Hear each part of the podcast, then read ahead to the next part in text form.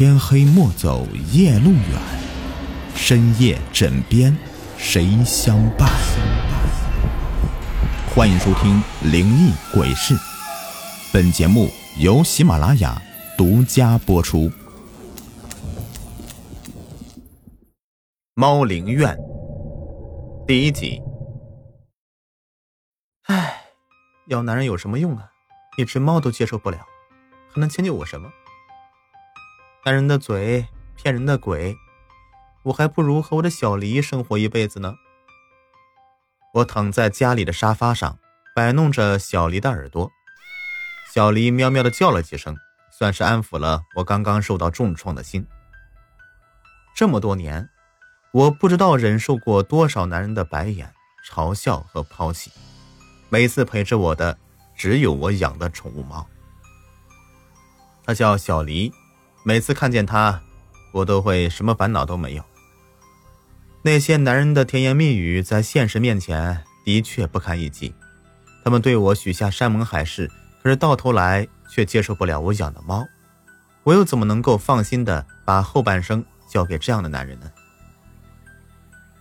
苏雪，我们分手吧，你就是个猫奴，我受不了你每天和猫盖一床被子，一个碗里吃饭的日子。甚至你三句话都离不开你的猫，我和你在一起根本没办法正常生活，你就和猫过一辈子吧，我不奉陪了。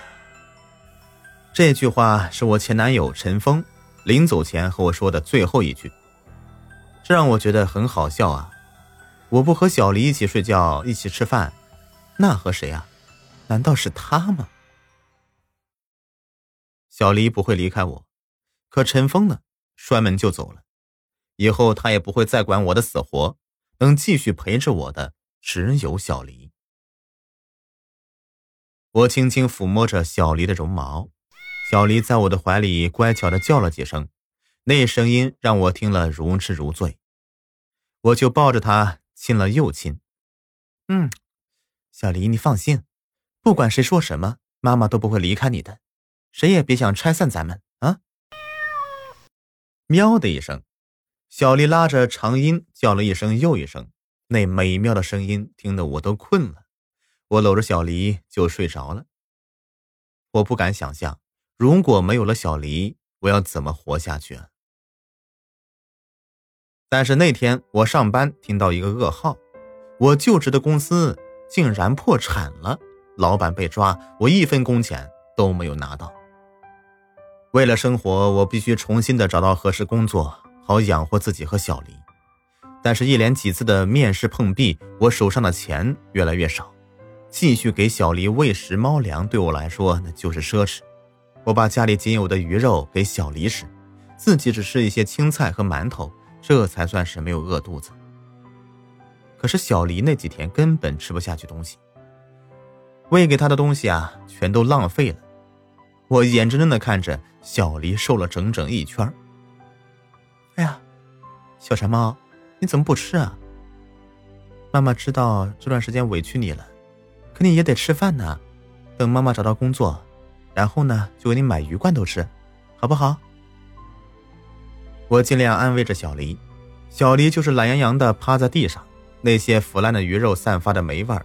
为了不让小黎饿死，我跟闺蜜李霞借了点钱，给小黎买了她最爱吃的鱼罐头。但是我提着鱼罐头回家的时候，小黎却不见了。我疯了似的把家里面翻了个遍儿，也没找到小黎。小黎，小黎，看妈妈给你带什么东西来了？你最喜欢吃的鱼罐头，快出来吃饭了。我喊了一遍又一遍，没听到小黎的回应。如果是以前，小黎会喵喵喵的叫着来找我，然后蹭着我的裤腿找我要罐头吃。啪嗒，刚买的鱼罐头掉到地上，我脑子里冒出一个可怕的想法：小丽也许丢了，她是趁我出门的时候跑了。我疯了似的跑出去找小丽，希望她没能够跑多远，希望她能听见我的呼唤，更希望小丽能安安全全的回到我的身边。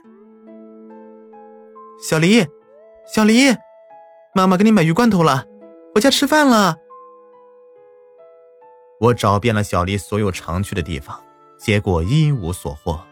小黎就像是凭空消失了似的。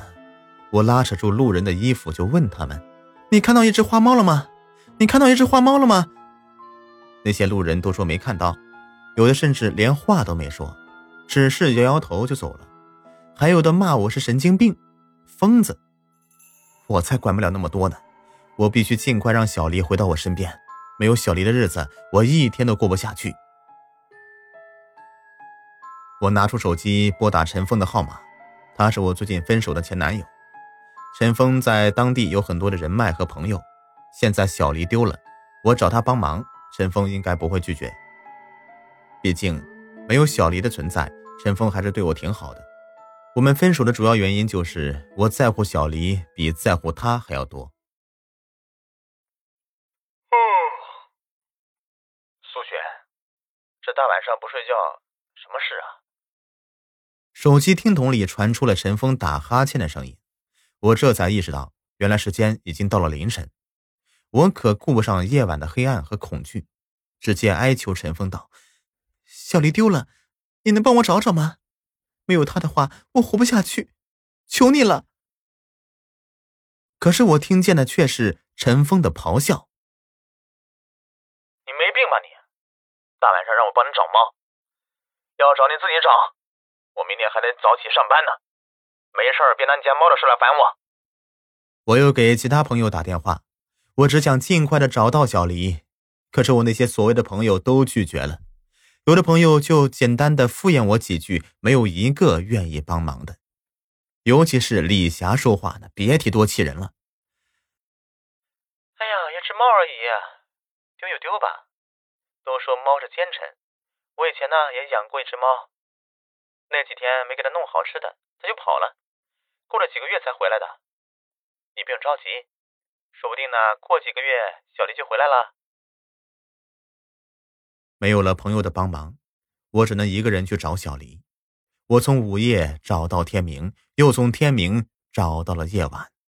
我找遍了小黎常去的地方，可是就是没有看到小黎的影子。那天晚上，电闪雷鸣，瓢泼大雨，浇得路人们抱头鼠窜。可是，我却站在雨水里嚎啕大哭。小黎，你跑哪儿去了？下大雨了，妈妈带你回家了。